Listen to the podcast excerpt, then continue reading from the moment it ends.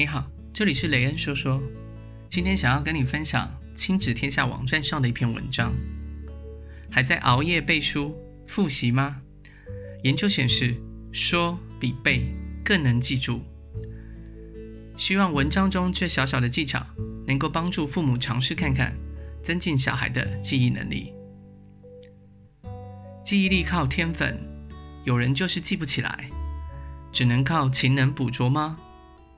这是真的吗？一个记忆力零零落落的记者，靠着训练一年，成为美国记忆比赛的冠军。他的领悟是：每一个人都有记忆的天分，关键不是勤，而是巧能捕捉。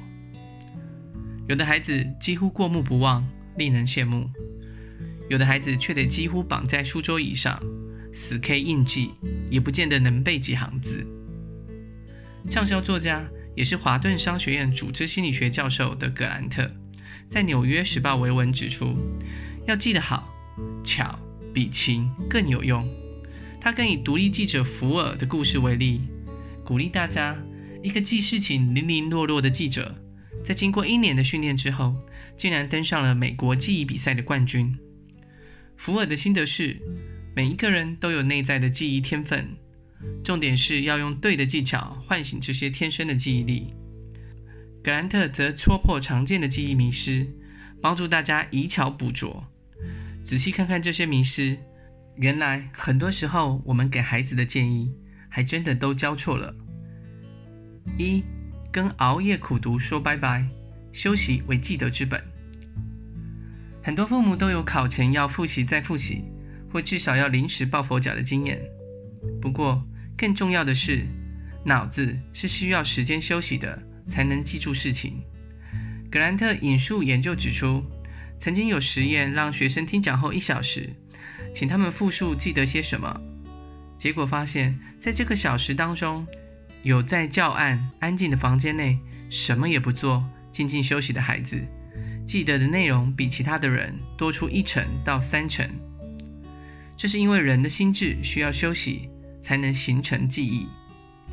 这个技巧被用在有记忆障碍的中风、脑神经受伤的人身上时，更发现休息可以让他们记得的片段从百分之七增加到百分之七十九。二，死读死记不如做考题，不断复习多读几次，或是强调重点，也不是最好的办法。研究指出，因为这样的学习或记忆方式是被动的，应该用比较主动的方式来了解自己记得的状况。比方说做习题、跟同侪互问，或者是自己考自己。因为这个提取记忆的过程，除了复习，还会让脑子记得这件事前后相关的内容，也会记得是在哪里提出了这个记忆。尤其做考题的时候，会让自己知道哪些内容没有记好，有哪些落差，要补强什么，这是一再重复读书所无法达到的效果。三，说比背更有用。科学实验已经证明，声音有助于学习跟记忆。与其死背，把读到的内容说出来，或者是教别人，还会让我们重新的消化、组织学到的东西。这个过程可以增进理解、抽取记忆。或是在听说间刺激大脑不同的部位跟运作，都比静态的背诵更能增强记忆。爸爸妈妈现在就可以做个实验，找一个静谧较暗的角落，静静的待个十分钟，但别睡着。之后考考自己还记得些什么，然后找一个人分享。同样的方法也教孩子试一下吧，看看适合孩子的记忆技巧是什么。